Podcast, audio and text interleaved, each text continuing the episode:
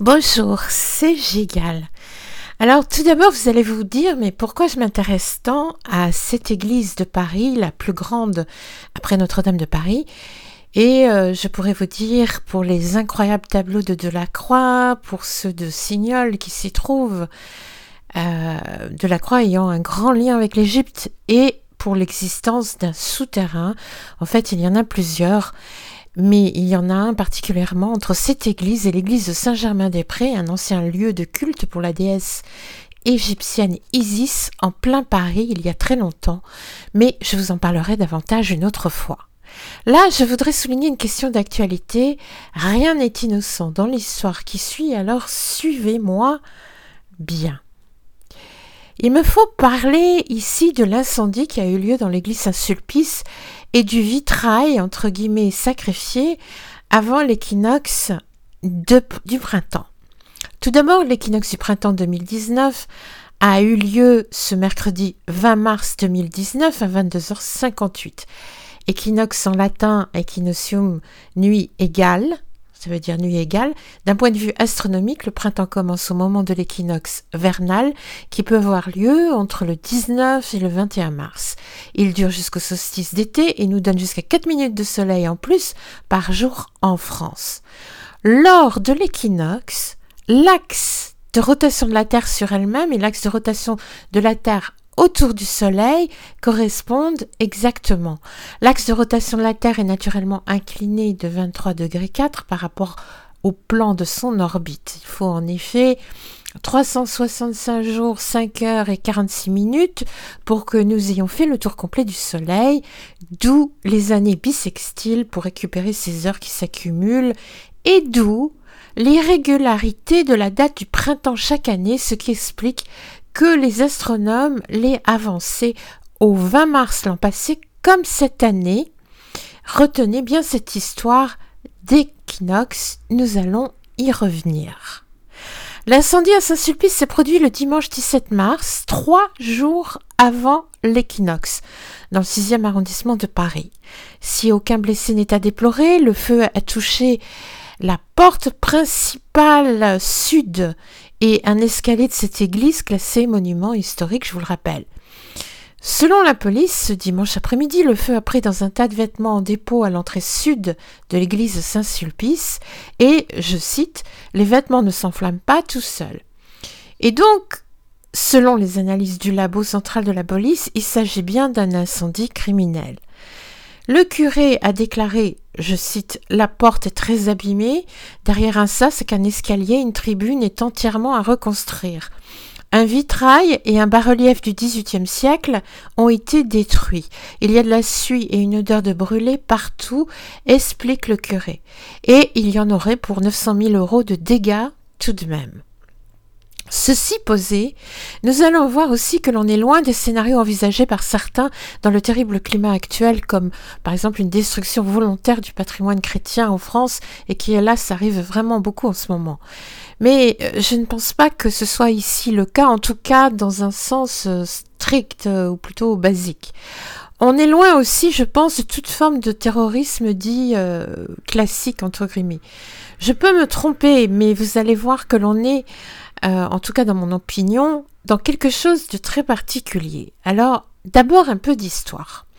Saint Sulpice a pris son nom du saint même euh, Sulpice le pieux, dit aussi le bon ou, le débonnaire, qui est né en 576 et qui a été évêque de Bourges et chapelain du roi Clotaire II et était connu pour son amour des pauvres car il avait choisi de vivre comme eux.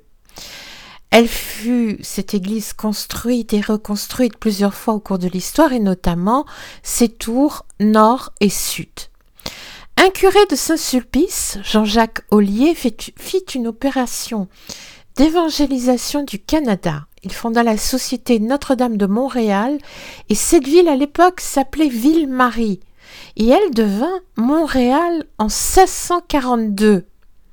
Cette histoire est à l'origine d'une extraordinaire légende, celle du grand monarque, à savoir que Saint Vincent de Paul, avec une compagnie réputée secrète à l'époque, celle des prêtres de Saint-Sulpice, ou on l'appelait aussi euh, Compagnie du Saint-Sacrement, aurait emmené au Québec en grand secret un garçon de 4 ans qui aurait été un descendant du roi David et de Jésus.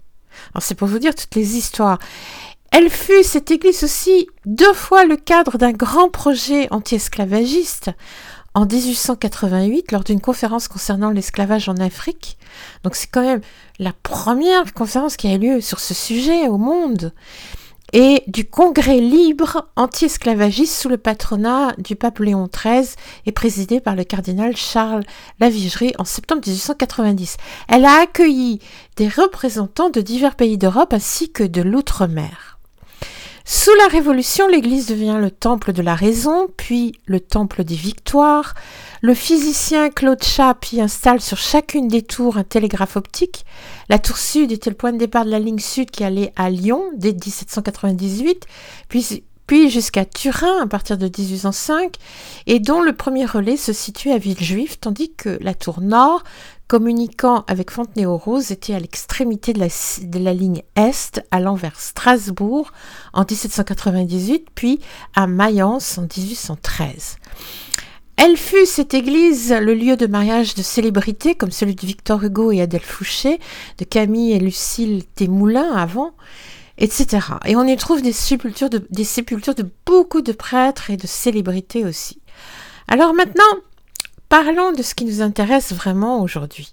Le transept de l'Église abrite un nomon, en grec, nomon ça veut dire moyen de savoir, qui est en astronomie un outil de mesure qui permet de déterminer précisément la position du Soleil et donc une période de l'année. Le dispositif fut installé euh, au XVIIIe siècle par les savants de l'Observatoire de Paris euh, sur la demande du curé euh, de Saint-Sulpice désireux de, fixer la date de l'équinoxe de mars, car c'était pour lui euh, la date qui lui indiquait Pâques, date clé du calendrier chrétien.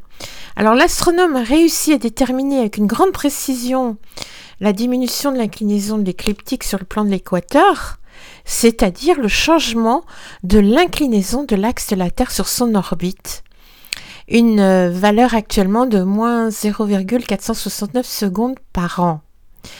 Le nomon a deux choses. Un dispositif pour isoler un rayon de soleil, un œilleton, qui est une plaque de métal percée d'un trou et incrustée à droite sur le vitrail sud du transept, juste au-dessus de celui qui a totalement brûlé et, euh, et qu'on visait sans doute dans cet incendie et qui est probablement abîmé aussi car l'œilleton se trouvait tout en bas de ce vitrail.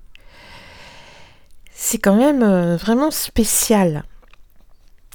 Et la deuxième euh, chose, c'est la bande de laiton qui matérialise un méridien nord-sud qui est incrusté dans le sol, que beaucoup de gens connaissent, et qui remonte vers le haut dans l'obélisque du mur nord du transept.